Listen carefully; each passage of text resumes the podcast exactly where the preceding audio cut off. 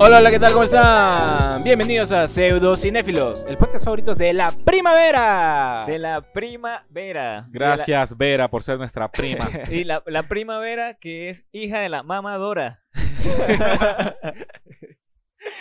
Hola, ¿qué tal amigos? ¿Cómo están? ¿Qué ¿Cómo- tal? ¿Qué tal, querido amigo Jeff? Querido amigo Joao CHZ.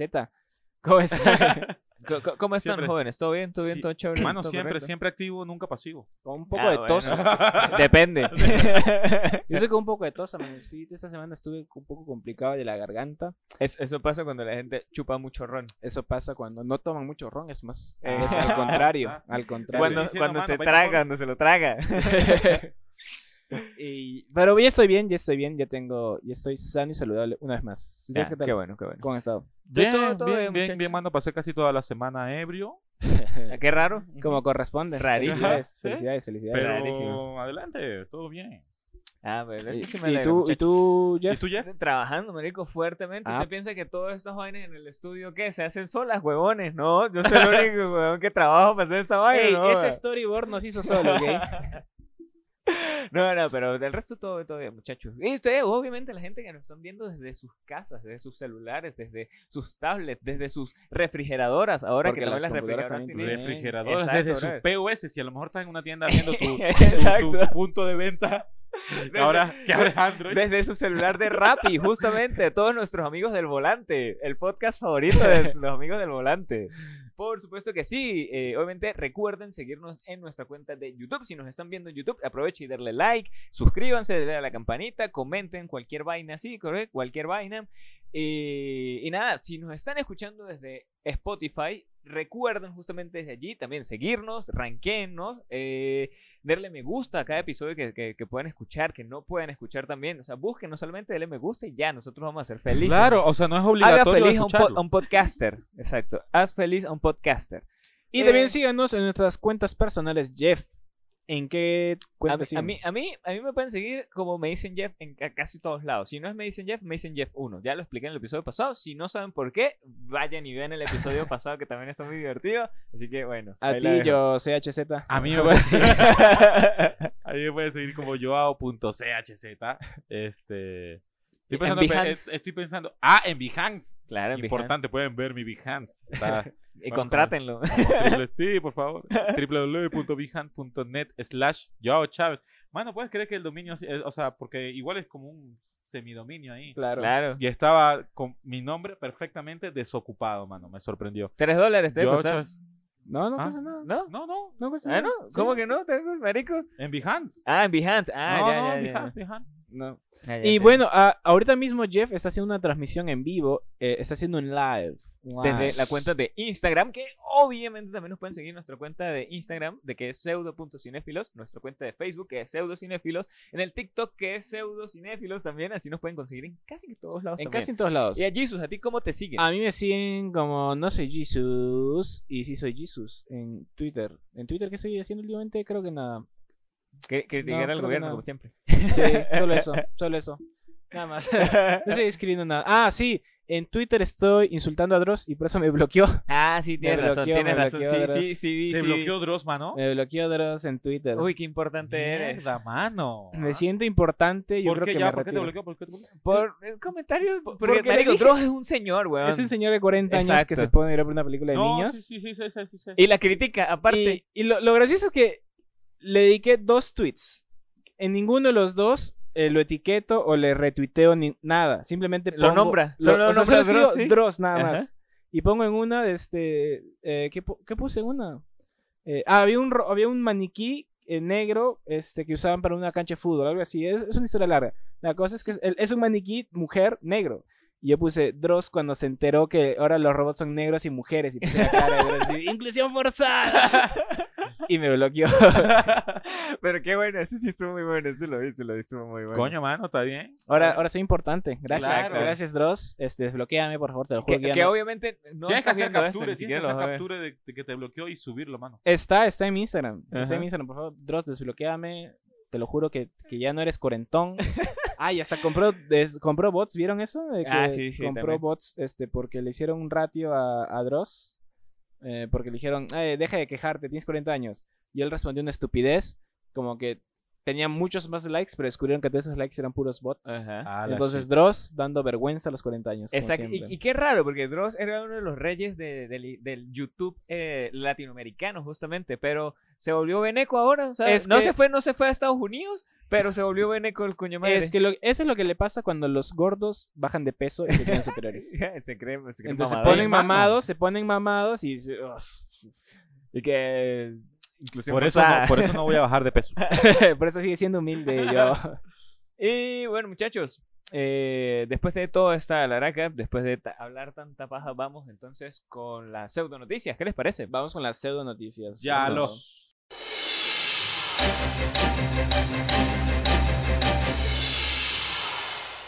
Primera y única noticia, porque la verdad están muy flojos en Hollywood. Eh, Eso es lo que pasa. Te apuesto que hoy día que grabamos es el día más aburrido de noticias. Pero mañana. Pero mañana, marico, puta madre, convención. eh, hay una bomba en Discovery. eh, se, se desarmó todo Disney Plus, ya no existe. Algo así va a aparecer y Y no van a que, cagar, y que se, se, se, se filtró Forrest Gump 2. Ya, nos cagan, nos cagan, maldita sea. Así que vamos a ver esta noticia. Ojalá es que no pase nada en la semana y sigamos siendo relevantes. Y es que eh, Woody Allen, un legendario director, eh, se- Director, ya va. eh, Director, slash guionista, slash actor también, slash productor y slash acosador de sus propias hijastras. slash cas- marido de sus hijastras. sí. Exacto, exacto. Eh, Woody Allen, al parecer, va a hacer una película más y después se retira, se retira de la dirección para ya descansar con sus hijastras nietos. No sé. Exacto. No sé cómo será su relación. Y es que él ha dicho que este.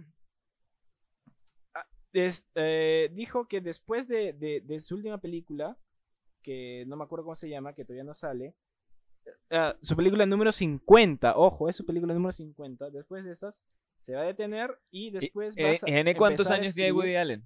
De 50 años, porque ha hecho una película por año. Desde que tenía un año ha hecho películas. Woody Allen. Ah, Para la gente que no sepa, es un dático cinéfilo. Y a partir de ahora ya no dirigirá más películas, sino va a empezar a escribir novelas. Algo así como lo que quiere hacer Tarantino también, que va a ser su última, la décima película, y después va a empezar a es- escribir novelas. Bueno, esperemos a que, a que Woody Allen Bueno, me responda el tweet y ya lo, lo invitamos para el próximo episodio. Ah, esperemos que, que, que Tarantino vaya a Venezuela y escriba una novela ya con Leonardo Padrón. es que sí, es que eh, justamente hay una, hay una nueva serie de Netflix que eh, escribió un, un- un guionista venezolano, un escritor venezolano, increíblemente famoso, Marico, hizo no sé cuántas novelas en Venezuela, o sea, escritas De las mejores, por de las mejores. Eh, y ahora le vendió como que una a Netflix y se viene una segunda, Parasite, pero marico, se según que esa es una. Parásito, ¿no se llama No, así? no, ¿No se llama eh, así? no me acuerdo. Marico, la ni la vi, weón. Mí no me. Pero no no- saben de qué se trata. Es algo No. de amor también. Es una novela. Eh, Sí, es una novela que le vendió a Netflix, básicamente. Yo ni sé cómo Pero se hasta llama. la pero, a ver, a ver. eh, Bueno, bueno, Ah, mira. estamos hablando de Woody Allen, compadre. Justo, marico, tiene 86 años, 87, weón. va a cumplir innecesario. 87 el primero de diciembre, 87 Exacto. años. Y- Nació en el 35, No compadre. creer- Nació cuando todavía la Segunda Guerra Mundial está en su apogeo.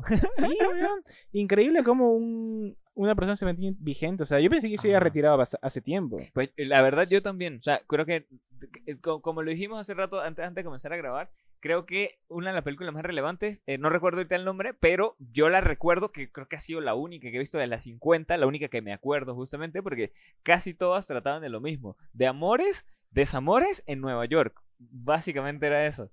Manhattan, Annie Hall. ¿Cuántas Exacto. películas has visto de Woody Allen yo? Yo una, pero tampoco me acuerdo el nombre. La, de- la, de- la que pasa en Nueva York. La esa. que pasa en exacto, Nueva la que York pasa en y Nueva son York. unos enamorados.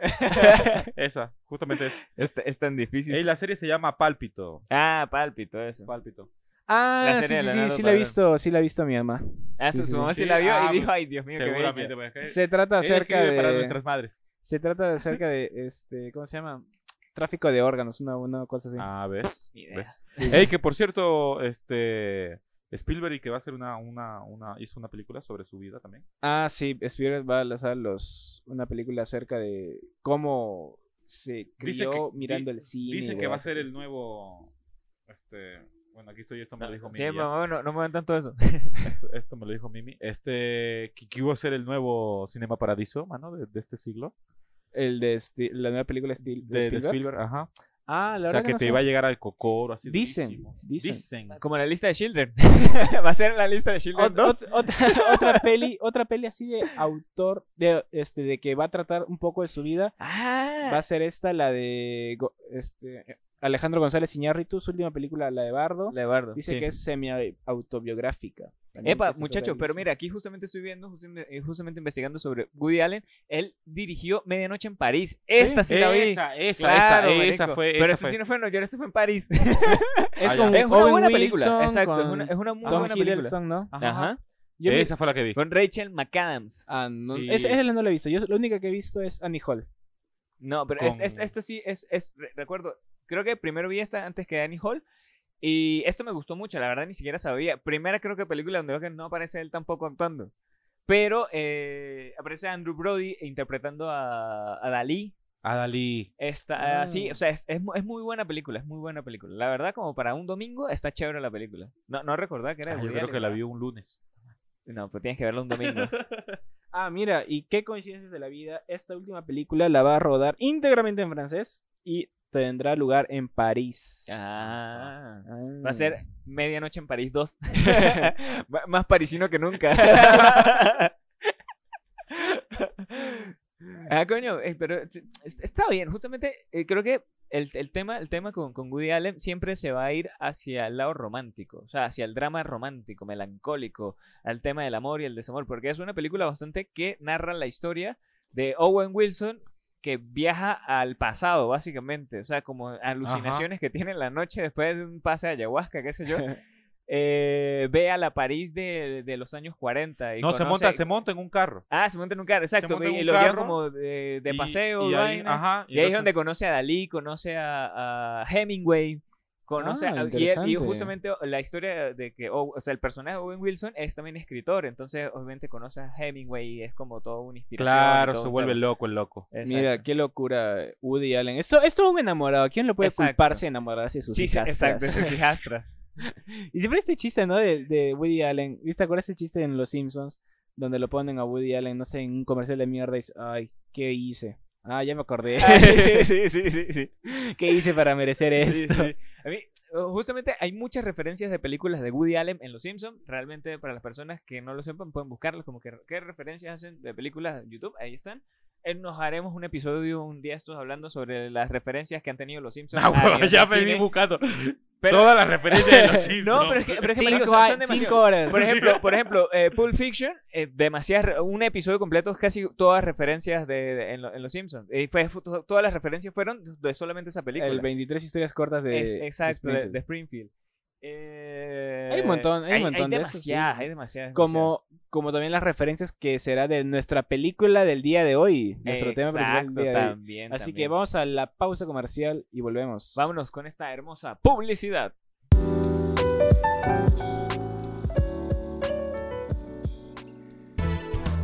Hola, me dicen Jeff de Pseudocinéfilos. Tal vez me recuerden de episodios como el de Ben Hur o el de Los Cinéfilos también lloran. Hoy vengo aquí con una gran oferta para que publicites tu negocio y aumentes un 3.1416% tus ventas. Pero no me hagas caso a mí, escucha estos testimonios de clientes satisfechos.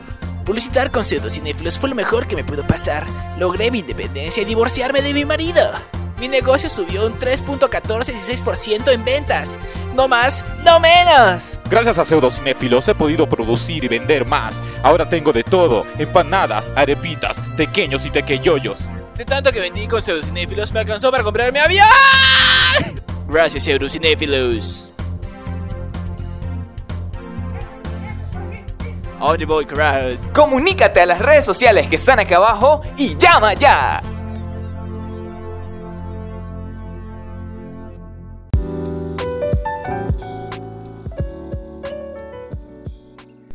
Bienvenidos amigos de vuelta al, al segundo bloque de Pseudocinéfilos, donde esta vez haremos una oferta que no podrá rechazar.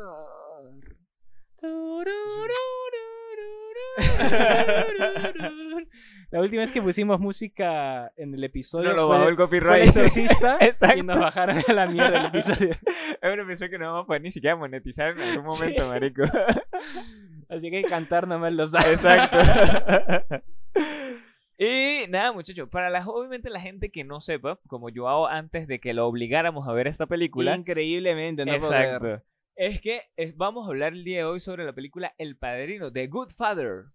Eh, el padrino, o como dirían en España, el padre de hostia, tío. a todo gas. Pero antes, Jeff, vamos con la ficha técnica. Vamos con una pequeña ficha técnica de esta, de esta eh, hermosa trilogía, porque miren, eso sí hay que acotar. Vamos a hablar de la primera película de esta trilogía. Son tres películas, pero vamos a hablar solamente de la primera para tener chance después para hablar de la segunda y de la eh, tercera. eh, la saga es tan buena que no da Sí. para hablarla en una sola, Exacto, sí, porque sí. realmente, como, como ya lo saben, este es el mes de cinéfilos mamadores. Estamos hablando de películas muy mamadoras, muy cinéfilas. Entonces, eh, por eso decidimos hablar sobre El Padrino. Y a ver, la pequeña ficha técnica sobre The Good Father es que la dirección es nada más y nada menos de el grandioso Francis Ford Coppola, compadre. El mismísimo director de Apocalypse Now. Apocalypse sí, mano. Now, compadre. Eso acuerdo, sí. otra película larguísima. Sí, ese Ah, el Pero ¿Vieron el muy buena, marico. Sí, yo la empecé a ver con 17, terminé ya con 20 ya. Es larguísimo. Sí, sí, sí. Pero es que bueno, eso justamente, a eso, a eso se dedica justamente Coppola, para eso él hace sus películas, para gente que de verdad quiere hacer cine. ah, la shit. Eso sí me es acuerdo cine. cuando vi Apocalypse Now. Cu- cu- bueno, o- obviamente viste primero Apocalypse Now antes que El Padrino. Sí, ¿Por qué? idea, era lo que estaba pasando en En en TCM. TCM. En TCM la vi. Sí, sí, sí. En TCM la vi ya, pero ¿sabes? Cuando eh, muy de madrugada, que, que ya no pasaban... En The ajá, Film propa- Tom. En Golden.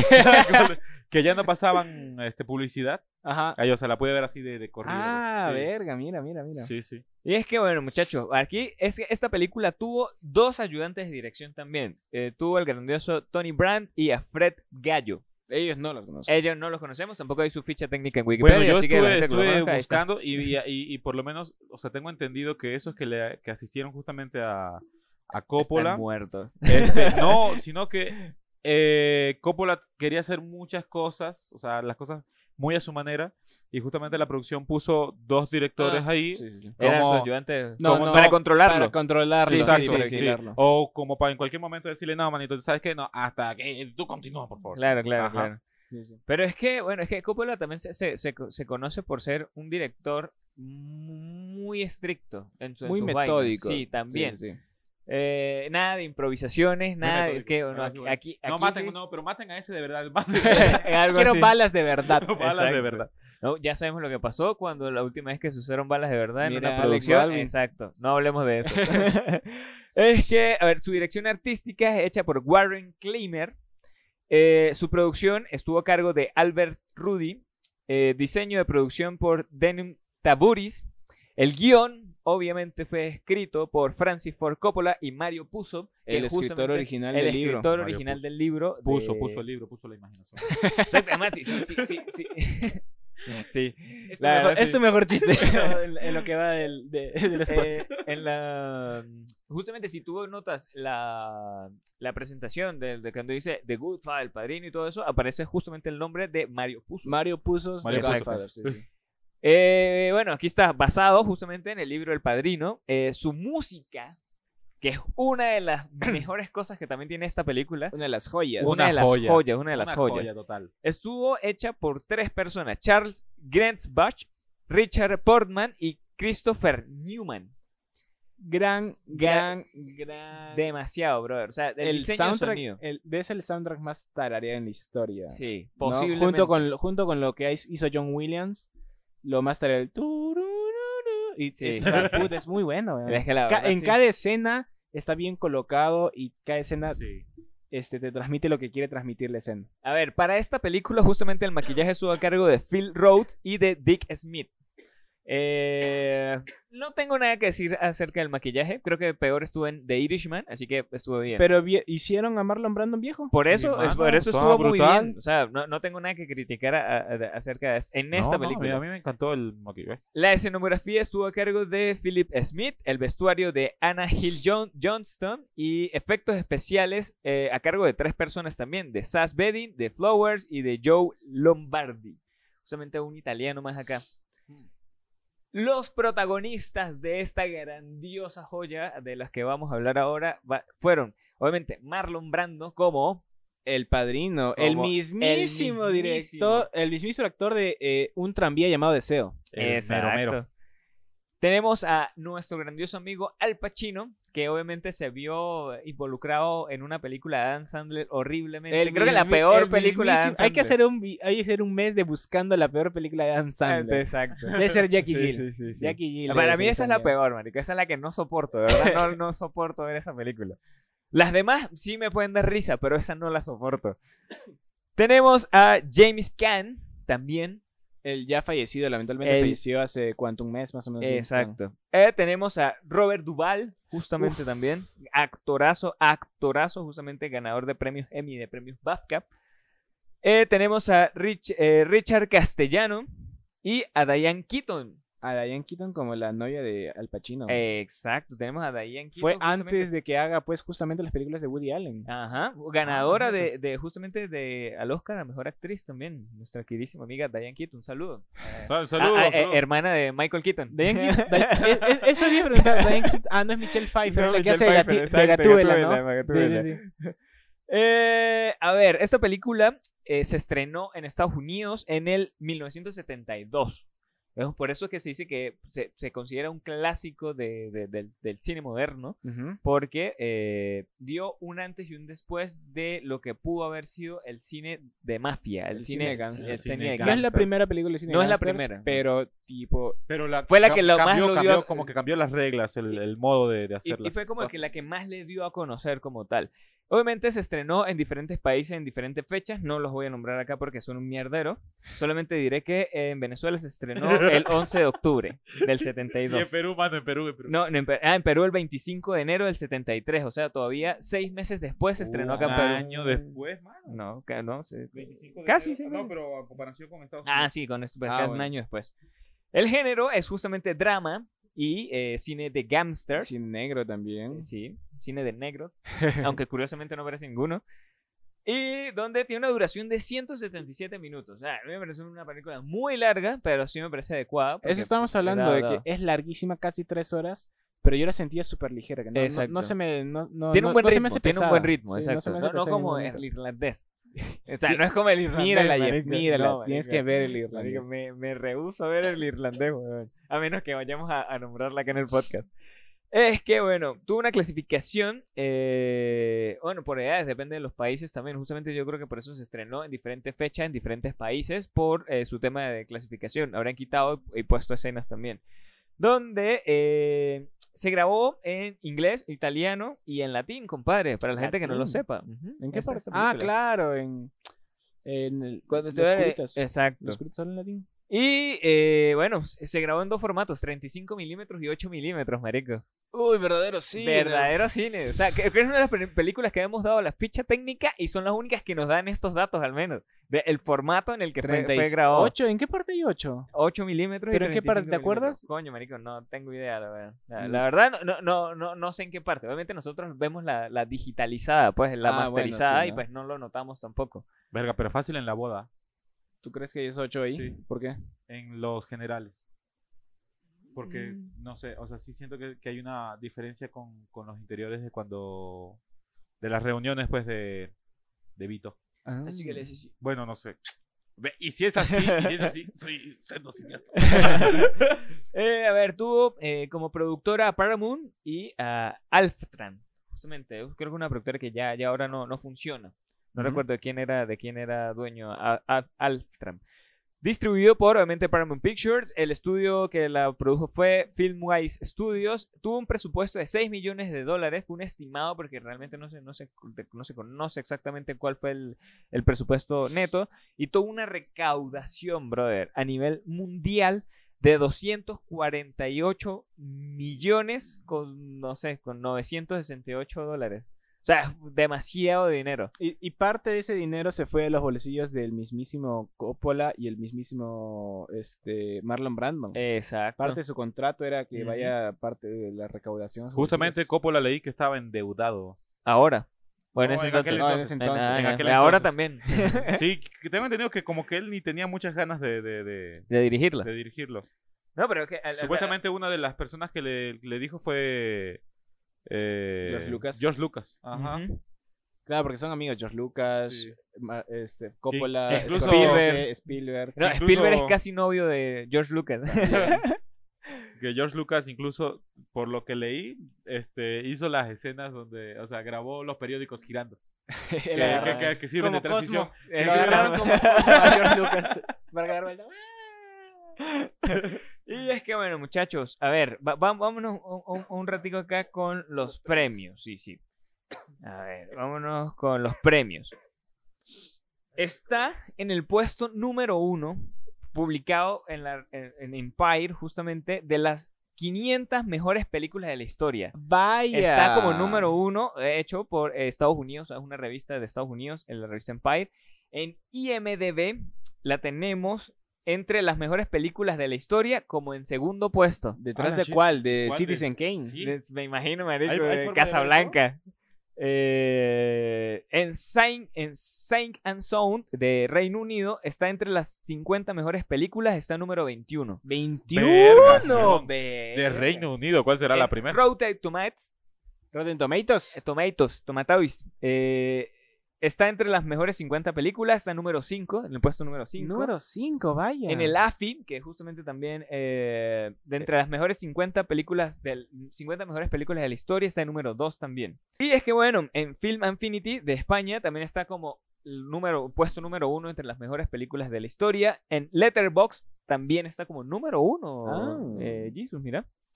A ver, te- aquí, aquí es donde nos paramos, aquí es donde nos paramos. En los premios Oscars, ah, no, Y estaba parando. homosexual. no lo uso como insulto, lo uso como afirmación. y es que, bueno, estuvo, estuvo eh, categorizada como mejor película, mejor director, mejor actor, mejor actor de reparto, mejor, mejor guion adaptado, mejor banda sonora, mejor diseño de vestuario, mejor montaje y mejor sonido, compadre. De todas estas, solamente ganó como mejor película eh, y como, me- eh, como mejor actor y mejor guion adaptado para 1972. De todas esas nominaciones solamente tuvo tres, tres estatuillas. eh, de, ¿Quiénes estuvieron nominados a actor secundario? Eh, mejor actor de reparto, De James. Caan, Robert Duvall y Al Pacino. Y ni uno ganó, vaya. Ninguno no, sé la verdad quién habrá ganado esa. Me- como mejor actor ganó Marlon Brando. Obviamente hizo la, la famosísima esa de no aceptar el premio y llevar Ah, a una actriz. no, no, no era una actriz, era una afro, afro... No, es una. eh, ¿Cómo se llama? Apache, una Apache. Algo así era la cosa. Sí, ¿no? sí. No, sé el término correcto para no sonar. Indioamericano. Sí, Sí, sí. me imagino sería indioamericano. Eh, y mejor Nativo americano. Nativo americano. Latino americano. El mejor guion adaptado sería Francis Ford Coppola y por a Mario Puzo también. En los Globos de Oro para 1973, en esta sí arrasó. Fue, fue categorizada como mejor película de drama, mejor director, mejor actor de drama, mejor guion y mejor banda sonora. Y todas se las ganó. Bien, Todos bien los, merecido. todos los Globos de Oro en el 73.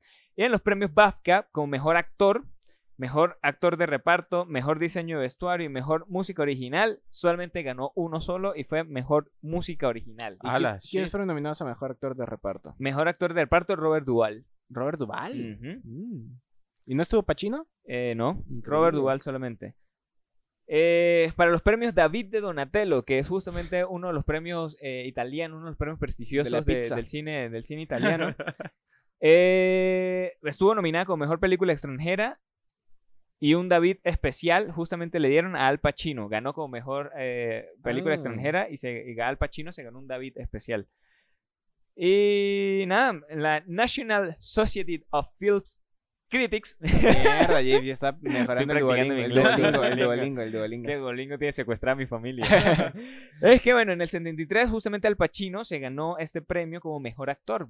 Ah. Sí, sí, o sea, realmente ha sido premiada infinidad de veces y ya después de abajo para los para los eh, para las categorías en cine en Tenemos que hacer nuestra de propia estatuilla. Tenemos que hacer nuestra propia Exacto. estatuilla como para que aparezcamos ahí en Un Wikipedia. Ah, sí, un pseudo un, pse- un pseudo cinéfilo. Dice el micrófono. Exacto. Eh, y nada, mira, justamente al- eh, el premio de Círculo de Críticos de Cine de Kansas también ganó como mejor actor Marlon Brando y mejor director Francis Ford Coppola. Y el resto son muchos más. El, cine, eh, el Círculo de Críticos de Cine de Nueva York, los premios W- WGA, el premio de directores de Estados Unidos, todos realmente El- que los premios luces también. Todos, todos, todos, todos. Eh, nada, muchachos. A ver, después de esta ficha técnica, obviamente sumamente aburrida, que la gente obviamente va a pasar hacia más adelante, comencemos a hablar ya sobre esta película. Pero antes yo quiero saber, ¿cómo Joao es que tienes cuántos? ¿26? 27. 27 años. Con 27 años, ¿Cómo marico, te has querido dedicar al cine? ¿Te quieres dedicar a hacer cine y no has visto nunca en tu vida El Padrino. Explícanos y convéncenos. La verdad que ni idea, mano. Mm, No sé, no. Te juro algo, yo pensé que estará mala, weón. Sí, No, bueno, pero es que, es que justamente, O sea, just- mira, ya, ya sabemos que Joao sí es un verdadero pseudocinéfilo por el hecho de que él, él realmente él, él- ya ha hecho cine en algún momento, pero nunca tuvo como referencia los que nosotros podemos tener como referencia, que es del cine todavía más mainstream, por así decirlo, que es el más conocido. O sea, en, en este caso sí es como que, bueno, yo, le, yo puedo aquí abogar un poquito por Joao en, en ese... En, en- en ese... Sí, no sé, o, o sea, yo, yo soy, o sea, como que no he visto mucho cine para atrás. No- uno ha visto mucho cine americano. O sea, no he visto, no- no he visto tanto cine. O sea, yo he visto cine. ¿Tú has visto cine pero no films? Exacto. Exacto, no, tal cual, tal cual. Hay, hay un montón, pues, que me, que me, que me falta ver. O por lo menos Casablanca no, no la he visto. Ah, Ah, ves. Lo que el viento ¿Ves? se llevó. ¿Ves? La lista de Children. Casablanca. pero por lo menos así ¿Por qué antiguaza, He visto este Matar a un ruiseñor, que también es Ah, sí. ¿Ves? Entonces, ajá, que son. Ha que visto Asalto todavía a la Casa Blanca, ha visto Joao. Que esas todavía no, no, no son ni tan conocidas, pues, porque Matar a un ruiseñor. Sí, sí, Pero, me como que las más conocidas, sí, sí, de hecho que me, que me faltan. sí. Increíble, yo. Y bueno, ¿y tu primera experiencia mirándola? ¿En qué momento sacaste los cigarros? Así, Uf, ah, la verdad es que no, no, no podía fumar porque, bueno. Y vi- sacó sus gajos de naranja, justamente. Y se los Sí, puso en la boca. Lo puso en la boca. No. No, está. eh, no, brutal, brutal. Eh, Simplemente, creo que. No, no escribí eh, en ese momento. O a. A mí Jeff, creo que a fue Jeff que me creo que escribiste, escribí. claro. Este. el- la escena donde se está casando. Este, La- la, la hija, hija de- o sea, la primera escena de la boda. la, boda que dura media hora. Este, y mientras este, justamente eh, Vito está teniendo sus. Su sus- pero Vito no, el padrino. El Don Vito. Don Don, Vito. Don Corleone. Don- Exacto. Don Don Corleone. Vito Corleone. ¿Quién te da Corleone. confianza? Buscando que le corten un dedo por eso. De hecho, este, mientras Don Corleone tiene sus, sus reuniones, eh, buenísimo. Que luego, luego, este diálogo, este, súper buenísimo que tiene con, con el de la funeraria, con el de la funeraria, que le dice, mira, me parece una falta de respeto que tú vengas aquí ahorita buscando viuda y no me hayas tratado antes a mí como un amigo, ¿por qué me buscas ahora? O sea, y él dice, no, yo quiero ser tu amigo. pero, di- tal". pero dilo como lo diría el padrino. Ah, la shit. No me- aquí por ayuda. En la boda de mi hija. Y me pides que mate por dinero. ¿Saben? Aquí también hay una referencia muy clara a eso, ¿no? ¿Han visto Zootopia? Sí, sí, ahí sí. Ah. está, ahí está la mejor referencia que sí, puede sí. haber hecho el padrino. Es Y- muy buena, marico. Y que luego, y que luego el favor que le pida a él sea maquillar bien justamente a, A su- a a su su hijo.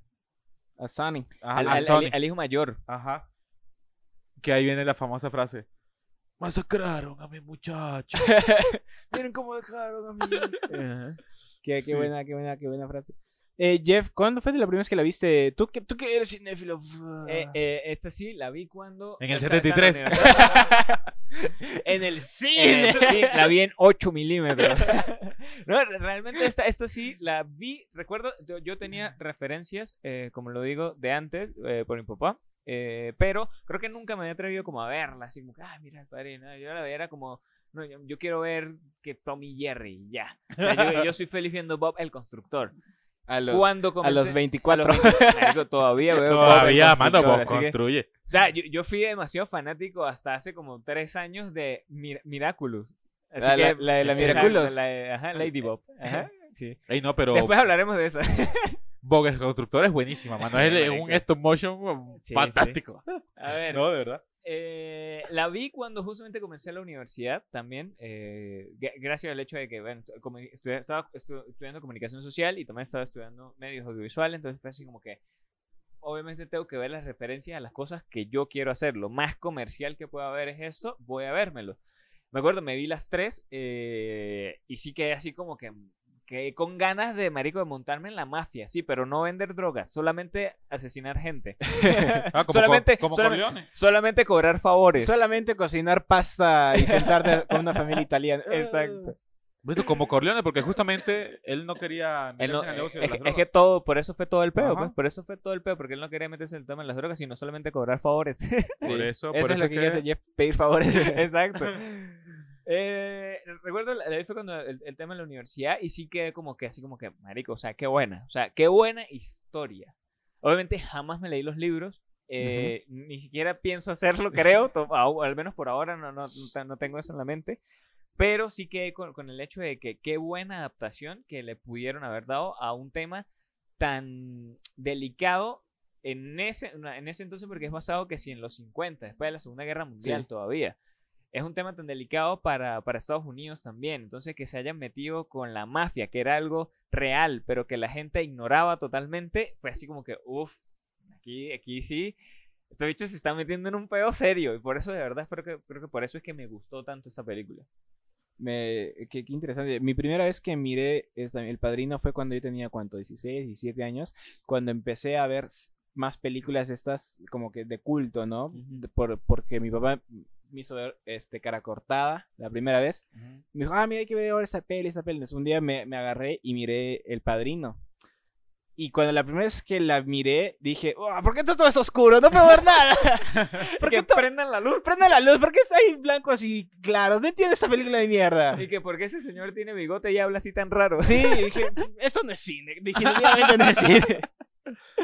No, pero o sea, la verdad sí, la primera vez que la vi, o sea, no, obviamente mi conocimiento de cinematográfico, si es que lo tengo, tengo alguno, era muy escaso, entonces era, la verdad sí era como que, ¿por qué tan oscura? O sea, cuando eso Jesus era fanático de Adam Sandler. A los 16, 17 años. Como le digo, recién estaba empezando a ver películas. Entonces, eh, lo que sí me gustó fue como que la evolución de, de Michael y obviamente la escena final, la del bautizo, donde se bautiza como el padrino. Poco a poco, ya con los años, cuando empecé a, a ver más películas y volví a ver El Padrino, cada vez siempre la, la saca un poco más diciendo, uff, qué buena película. Ju- justamente estábamos comentando que no, no has visto la 3, ¿no? No, No, vi hasta la ahorita 2, no he visto la la tres. 3 no la vi, vi la 2 que a mi parecer, que hace tiempo no la veo, pero a mi parecer es mejor que la 1. Por un poquito, pero Pero sí es entonces, mejor. Hoy la veré, si, hoy la si- veré. si justamente lo ves así, eh, odiarás la 3. Siento yo que puedes odiarla. O sea, que puedes Ah. llegar a un punto donde digas, ¿qué mierda es esta? Por eso, eso es lo que me da miedo, porque siempre escuché que la 3 no es tan buena. A mí, a mí- a mí me gusta por eso la me da 3. miedo. O- o- ob- obviamente lo, lo- lo dije justamente antes, antes de comenzar a grabar y es como que la 3 me gusta, es un poco más lenta, eso sí, pero, pero igual es muy buena. O sea, él, él se, se encarga más de contarte qué está, o sea, qué está pasando más allá. O sea, porque esta vez ya no, no vemos eh, relacionados a, a los hijos, al hijo netamente de... O sea, no es como la sucesión completa de padre a hijo, sino esta vez va a ser de... Bueno, lo voy a spoilear aquí a ustedes, no sé si hay pego o no hay pego. No, no. no hay problema. Bueno, es que eh, es más hacia el sobrino. Sí, Andy, el personaje de Andy García, ¿no? Ajá, exacto. Entonces, entonces aparte es como, es como mezclar el padrino, bueno, es que el- es el padrino justamente, pero mezclarlo con Game of Thrones, marico. Porque, porque también hay como un incesto ahí todo raro y una vaina de, de una gente de varinas que anda cogiéndose con sus primos. tienen que verla, tienen que verla, de verdad. Justamente en la tercera eh, actúa la hija de, de Francis Ford Coppola, Sofía Coppola, ah, sí. Sofía Coppola. ajá. sí, sí, sí, sí. Yo la veo hoy. Yo voy a ver la 2. Mira la, mira la 2 porque a mí me gusta mucho. Eh, lo, hay una parte, la parte inicial, solo la parte inicial. De la 2 es muy buena. Ajá. A la 2 me gusta mucho. pero yo quería ponerla, por ejemplo, a contraposición de la, de la 1. En la 1, la primera línea es Yo creo en América, mientras todo está en negro. Y ahí empieza a explicar como que el sueño americano del, de la funeraria roto, diciendo, uy, sí, yo creo en América, vine aquí a hacer mi futuro. Y mi hijo ahora está en el Como, hospital. como nosotros en Perú. Entonces, y en la 2... En la 2 agarran y el sueño americano lo representa ahora Vito Corleone, Ujú. también regresando, bajando el- del barco. Entonces, hay una suposición de estas de como que uno ya está decepcionado de, del sueño americano y otro recién viene a iniciar su Sí, sueño es que, es americano. que por eso, o sea, son, son, son, películas muy buenas, la verdad, la- la- las tres. Pero obviamente vamos a enfocar un poco más en la primera. El tema de la historia, muchacho. A ver, Joao, ¿qué, qué, qué te pareció justamente? O sea, el, el hecho de que, de que tocaran un tema tan profundo como es la mafia y cómo la gente que se vinculaba con la mafia, porque eran cantantes, actores, eh, gente que le pedía favores. O sea, Eh, y el personaje ese, Johnny Fontaine, ¿es, Eh, ¿no? Johnny El Fontaine, fo- ajá. dice- está inspirado en Fran, ¿cómo se llama? En Frank Sinatra. Frank Sinatra. Frank Sinatra, justamente, sí. Ajá. Eh, No, a mí me pareció genial. Sobre lo que más me gustó a mí es este aparte de lo del cantante, porque ahí ves no escapamos mucho de esa realidad nosotros ahorita en, en Latinoamérica, este mucho menos en Venezuela donde en las cárceles va cualquier cantidad de artistas también, ¿no? y tal. Pero aquí estamos hablando también de un tema donde, o sea, literalmente la carrera del pana es gracias A la mafia. A la mafia. Claro. Y luego también el tema del Paco, que desgraciado Paco, hijo de la Eh, grandísima. McCluskey. Ajá, Ajá. Que el loco llega ahí al toquecito que, al- al- o sea, van los matones, ven, a, ven, ven, a, ven a, a Michael y, y se van. Es que, a ver, No re- pasan ni cinco minutos y llegan los re- resumamos esta parte para que la gente también la entienda. Para la gente que no la haya visto, obviamente esto contiene mucho spoiler, porque bueno, si no la han visto, vayan y Bueno, la única persona que no la ha o visto sea, es no ver. Joao, así que... Exacto. ¿Ah, qué? Es que La única persona que no la ha visto es Joao. En pequeño resumen, hasta donde vamos contándola, es donde eh, se casa la hija de Don Vito Corleone. Eh, van a pedirle favores justamente a él el día de la boda de la, de la hija y tal. Eh, en eso hay como una reunión más con, con, otro, con otra gente de la mafia donde se iba a definir si se iban a meter el tema de las drogas o no. Don Vito dijo, a mí me apartan de ese peo sufre un atentado justamente mientras está comprando naranjas, que es una escena muy icónica del cine, la verdad, yo debo decirlo, a mí me encanta esa escena donde, donde lo- le entran a tiros, marico, donde él está comprando naranjas Y desde ese momento las naranjas se, tiros. se- se Se volvió un simbolizan muerte. Exacto, simbolizan muerte, porque al final también cuando Vito está jugando con las naranjas con su hijo, muere también ahí. Ajá. De, de verdad, eh, eso, eso es muy bueno. Los Simpsons hacen muchas, muchas parodias y mucha referencia a eso. Eh, luego de eso, eh, Don Vito Corleone no muere, sino queda vivo. Obviamente está en el hospital. Nadie lo está cuidando. No hay policías que tampoco lo están cuidando porque hay un policía corrupto. Como siempre hay policías corruptos. Un policía bien Qué raro, corrupto. qué raro. Exacto. y él, él básicamente hace que nadie esté allá para que la, la otra familia, no recuerdo el nombre de la familia ahorita. Solozzo. Ajá, los Solozzo, eh, vayan y maten ahora sí a Don Vito Corleone, justamente para que acaben con esta parte de la familia. Pero ellos no contaban con su hijo que era un veterano de guerra, eh, totalmente derecho, o sea, porque él no se quería torcer. Esa es la historia, de, la- la- más que la historia de Vito Corleone es la historia de Michael, ¿no? Exacto, es la historia de, Marco, que de Michael. Esa es mi familia, que yo no soy así, ¿me Exacto. entiendes? Yo soy diferente. Estoy construido, que Ajá. muéstrame una teta. y al final termina siendo como que mm, peor que Sonny, peor que Tom, peor que Fredo, o sea. Pero es que la esa- verdadera cabeza. porque es totalmente un estratega, o- Sí. Claro. Es- es- esa es la escena después de que más frío. dices este Jeff donde salva a su padre, viene McCluskey y le pega. Ahí está la escena eh, la escena que lo cambia a, de mis escenas favoritas donde Michael se sienta y les dice a todos que él los va a ir a matar a Ujú. Solozzo y a McCluskey en una escena muy bien hecha porque la cámara se va acercando poco a poco para que nos muestre cómo Michael tiene el control de la escena y dice, yo los voy a matar, me voy a reunir con ellos, le digo, ¿qué tal? ¿Cómo está? ¿Está rico la comida? Pipu, va, me voy, tati, taca, taca. Un galpón grande, los metemos ahí y los matamos a todos. ¿Quién dijo eso? Eso es de un sketch de... Ahorita te lo muestro. un sketch de Santo Robot, eh, el dictador. Muy bueno, marico. Ahorita Y, te lo- y ahorita te lo dice, bueno, yo voy y lo... Y nadie le cree porque es Michael, Michael el, el que... El, el bueno. chico bueno, el chico bueno, Eh, eh, claro. El que era del ejército, el que combatió en la Segunda El Guerra héroe, el Mundial, el, héroe que de mató guerra. nazis. el que siempre estaba alejadito de la familia, el que él mismo dice, esa es mi familia, que estoy desconstruido. Pero ahí va y con el cachete hinchado, este dice, yo voy, los mato, desaparezco, pico paga, Ujú. no hay nadie sabe de mí. Y es el- una gran escena también en el restaurante, es de mis escenas favoritas también. Como este Coppola hace que el sonido del tren y todo, en la escena cuando está en el baño y solo se le ve la mitad de la cabeza, como lo ves atrapado, puta, te, te mete en el, en el ambiente de, Sí, sí, de sí. Michael, en la cabeza de Michael. Es que sí, es que es- es- está muy, muy, muy, muy bien hecha, la verdad. Él, Eh, este, Michael se entera de, del atentado a su papá en, estando en Estando comprando cosas en O la sea, Nueva York, sí. paseando, paseando. Eh, y mira ahí, o sea, el loco como que no, eh, pi- ah, llama, ¿no? Llama Claro. ahí, llama y le mando dicen, un no, WhatsApp. llama, ¿no? ¿Qué tal? Vente. Y el loco, no, llega, llégate menor, llégate menor, le dijeron que cayeron a tiros al, al convivio, Al pure. al pure.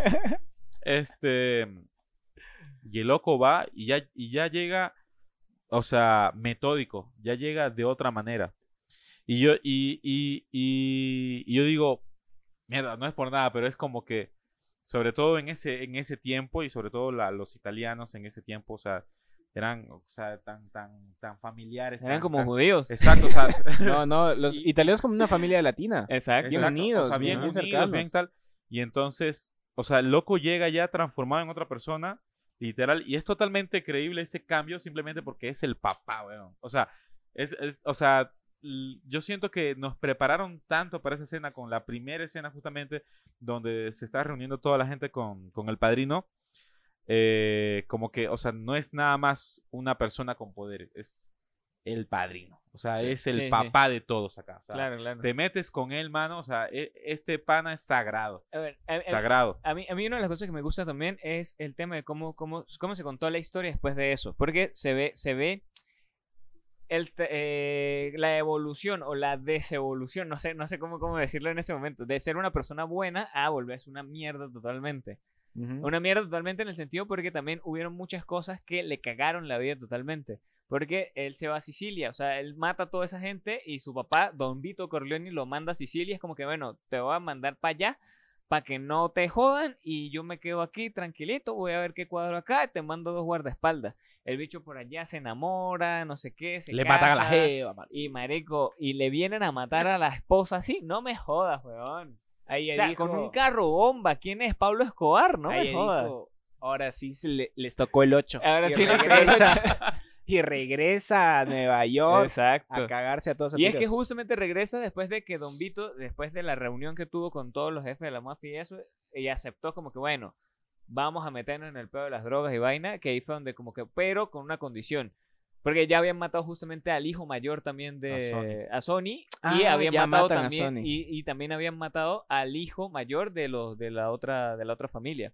O sea, se habían matado los Ujú. dos hijos. Entonces ellos dijeron como que bueno, basta de persecuciones, no nos matamos ya entre nosotros y vamos a ver qué, qué más hacemos. Pues. Entonces ahí fue como que con una resolución y ahí fue donde regresa justamente de, de Italia. Eh, ah, sí, y, y regresa ya como el capo. Exacto, Regresa, regresa dándole ya- ya- órdenes a Fredo, a su hermano mayor. Regresa ya malo, pues. O sea, Sí. ahí regresa malo, malo ya. y, y- y Mano, regresa no como es digo, para menos, no es para menos. le, le baja como que, siendo su- Fredo su hermano mayor, le dice, puta, nunca metas a la familia en contra de nosotros. ah". Eh, regresa, regresa como todo un capo, hasta se peina distinto, la ropa es distinta. Ajá. Es un Michael completamente distinto. Se, ¿Se acuerdan que yo les conté que había visto la serie acerca de cómo se había hecho? Eh, según, digamos, la, la serie, cuentan de que a, a Michael no lo querían, la productora no lo quería a- a- al Pacino como Michael. Ajá. Están como que 500 mil actores menos este, Al Pacino. Pero se convencieron en la parte donde este, Michael mata a Solozzo y McCloskey en el, en el restaurante. Después de eso, lo vieron, ah, ya, se queda Dijo, Al "Eh, Pacino. Él es. Se queda Al Pacino, ya nadie jode y lo dejaron ahí al, al Pacino, sí, sí, sí. Al Pero es que. Al, Al Pacino es tremendo actor, weón. Pero un actor desconocido en ese Esa- entonces. En ese En aquel entonces era entonces. totalmente desconocido. Pero, o sea, creo que, si no me equivoco, eh, él había hecho como producciones muy pequeñas. Sí, sí, y sí, él, sí. era, él viene del teatro. Él no viene, él no viene de, de hacer cine ni de hacer televisión. Él venía era del teatro, justamente. Y, y, como decías, Coppola también venía este, de, de fracasos. Marlon Brandon también te- venía de fracasos, nadie quería trabajar con él. Este, y viene, hace la mejor interpretación de su vida. Sí. Eh, genial. Que, que realmente creo que es el papel más conocido de, de él, weón. De- o sea, no, yo no me lo puedo imaginar en otra, en otra cosa que no sea, que no sea el padrino. Sí, puede ser, weón. ¿Vieron el, el, el videotape de Robert De Niro audicionando para Sony? Ah, sí. Sí, sí. Lo hace sí lo muy vi. bien. Lo hace muy bien. Robert De Niro como Sonny. Sí. Pero la productora quería a James Caan. Quería un nombre que trajera, un nombre que llevara gente al cine. Y Ajá. Le pusieron a James Caan a, a Coppola. Pero en la segunda película no se quedó con las ganas. Lo hace y ten- muy bien. Exacto. Sí, tenemos lo hace nuestro muy bien. amigo Robert De Niro. Saludos. Que Robert. le, que le, Amigo, pro- amiguito. que le proporcionó su Oscar, su primer Ah, Oscar a Nirito, Robert De Niro. Nirito, Nirito. Sí, Yo lo sí. llamo Nirito de cariño. Nirito. Yo le digo Bobby D.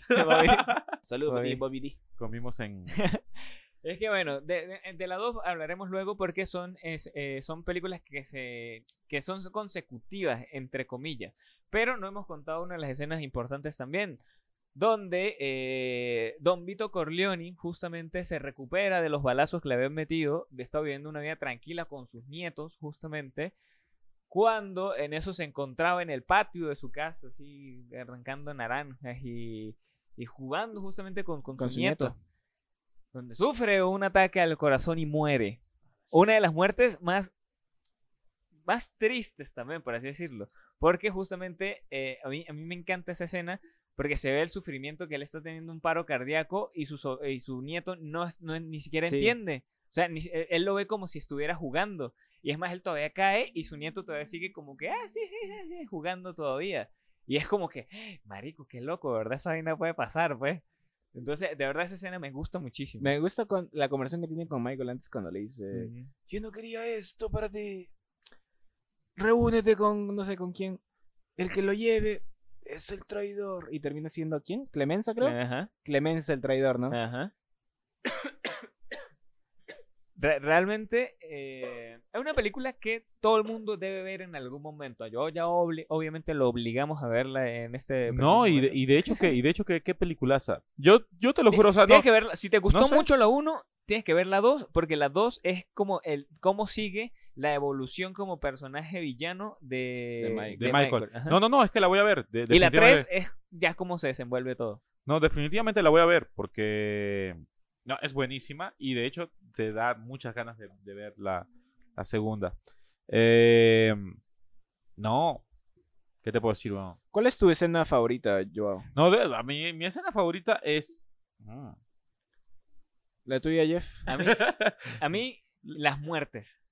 A mí, la... la A mí, creo que la ¿Cuáles- escena, algo, que no obviamos, que es una de las escenas icónicas de esta película, que es creo que por creo que la escena más conocida, la cabeza del caballo en la cama. Ah. Nos olvidamos totalmente de mencionar esa. Esa es una de las... Justamente Es al comienzo. todas las escenas son es icónicas. que por eso, pero eh, de esta, pero yo siento que la más icónica, donde nos da más referencia en cualquier mierda, ha sido de la cabeza del caballo de 600 mil dólares encima de la cama del, Sí, del que- productor de Yo Hollywood. me pregunto, ¿cómo no se dio cuenta que alguien se metió a su cuarto y le metió un caballo debajo de la Bueno, no cama? es que de eso se trata, mano, de eso se trata. ¿En, o sea, co- en qué momento? ¿Qué, qué tan pesado es su sueño?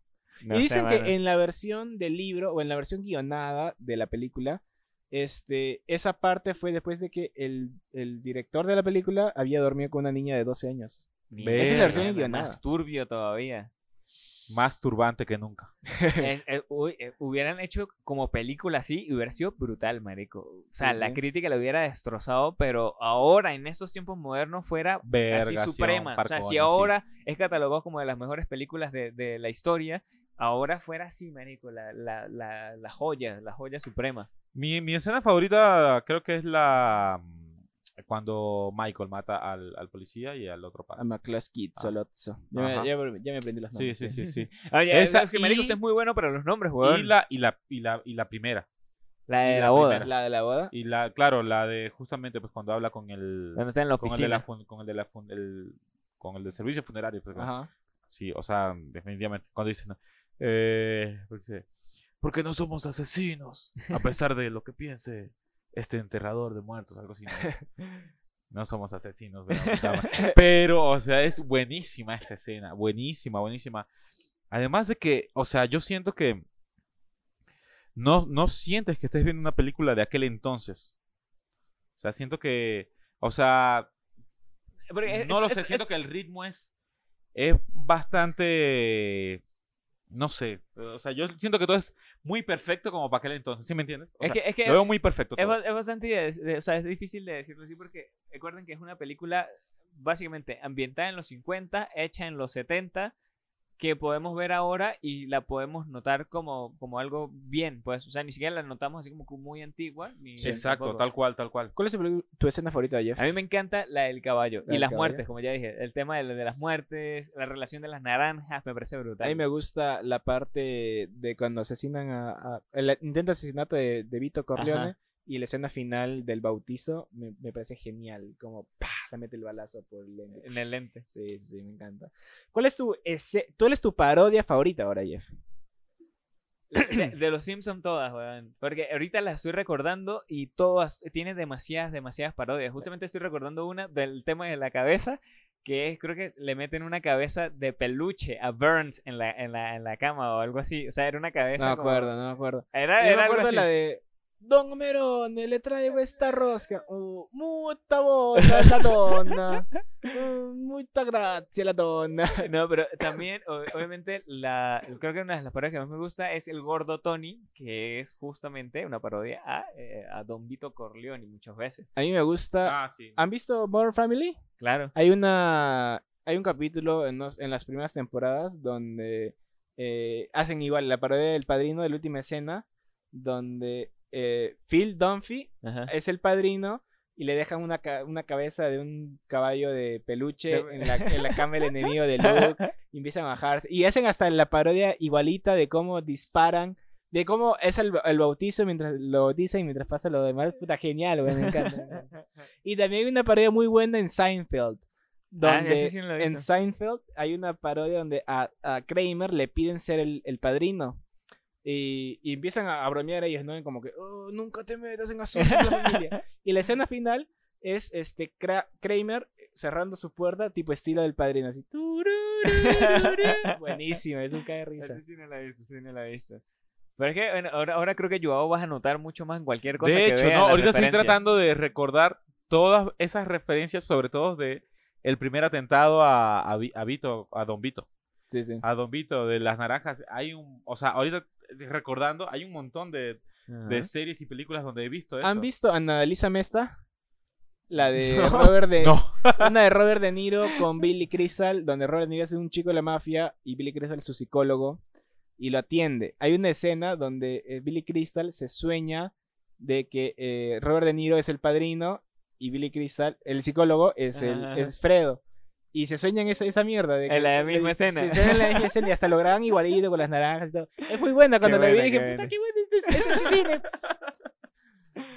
Es que, es que sí, realmente eh, Francis Ford Coppola, muy buen director, la verdad. Eh, tienen que ver, bueno, tú tienes que ver la 3, tienes que ver las otras dos, la verdad son muy buenas. Eh, de, de Francis, ¿su favorita? Sí. Sí, sí. Sí, ¿Sí? sí, sí, de La hecho. 2, la 2. Ah, no, La tengo- dos, tengo que La ver. 2. Me gusta un poquito más la 2. La 2, que la 1. Sí, sí, sí, sí. A mí, a mí, yo soy fan de Apocalipsis Now, la verdad. Soy demasiado fan de Apocalipsis Now, me encanta. ¿Te gusta el olor del azufre por las mañanas? Exacto. Del napal. Ah, el napal por Del las napal mañanas. por las mañanas. Mira, Apocalipsis Now es buenísima. A mí se me hizo eterna la primera vez que la vi. ¿En serio? La primera Claro, vez, cuando es- igual tenía 16, 17 años, Es que en sí. TCM, se me hizo eterna. Es eterna. La- de hecho que es eterna.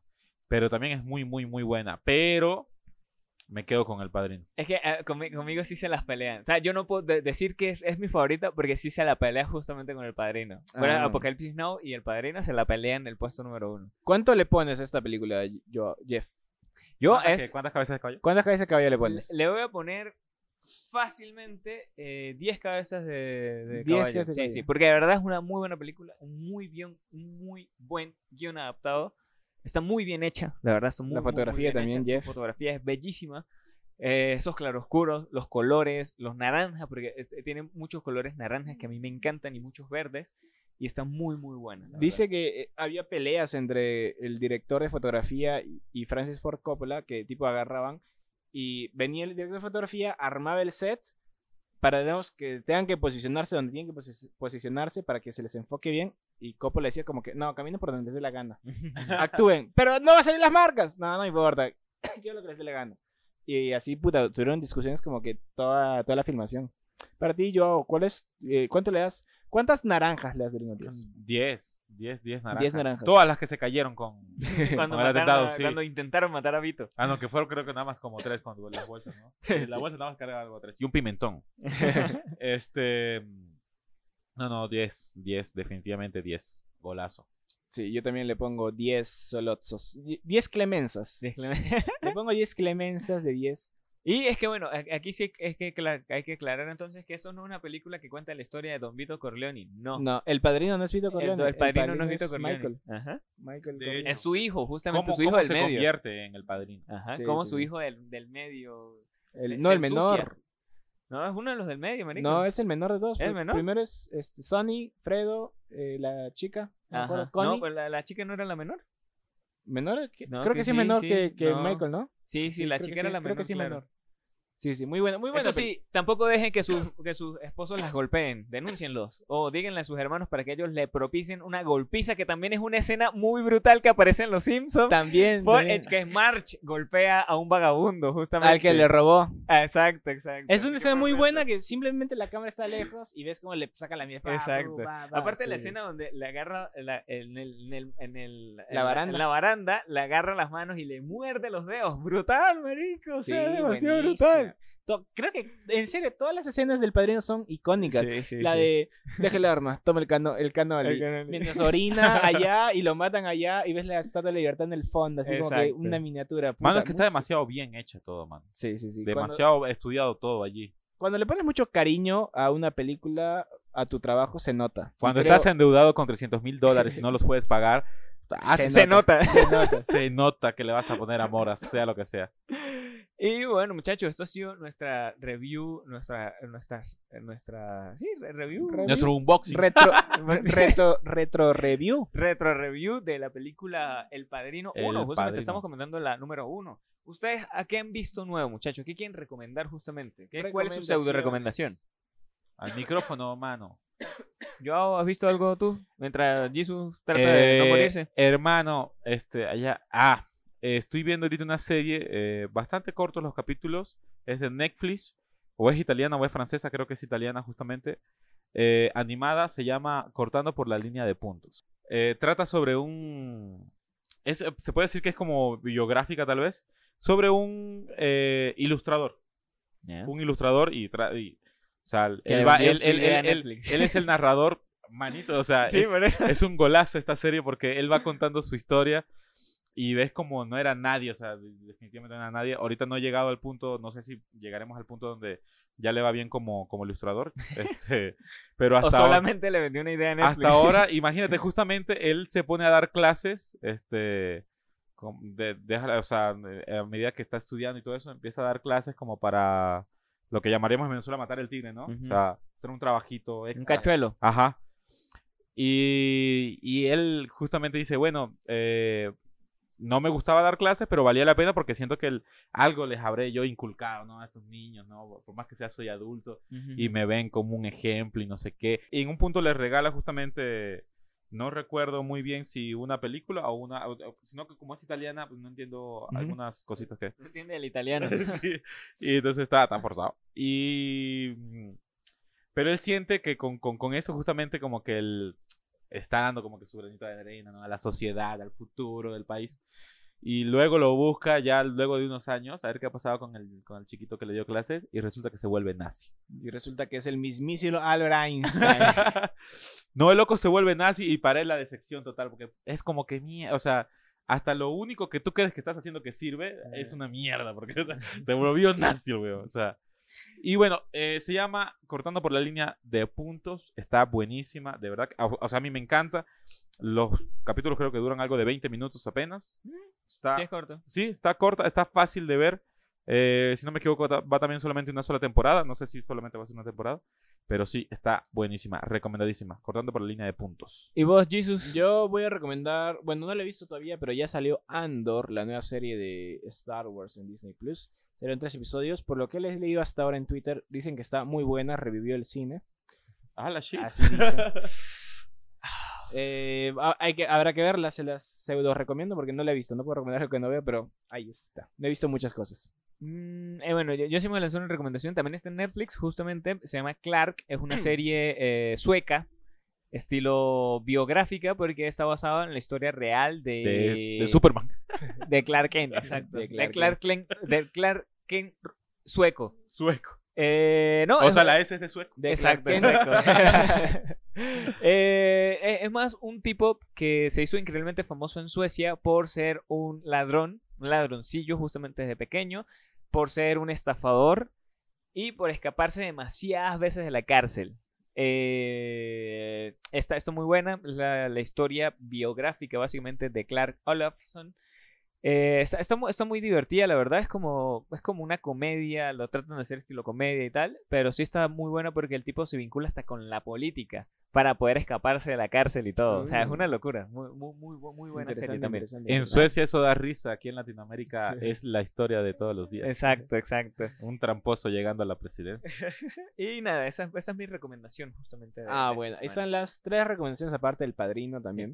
Ah, Véanla, véanla. Tienen que, necesitan verla. Y nada, eso, fue todo por el episodio del día de hoy. Nos vemos la próxima semana con nuestra última película del mes mamador.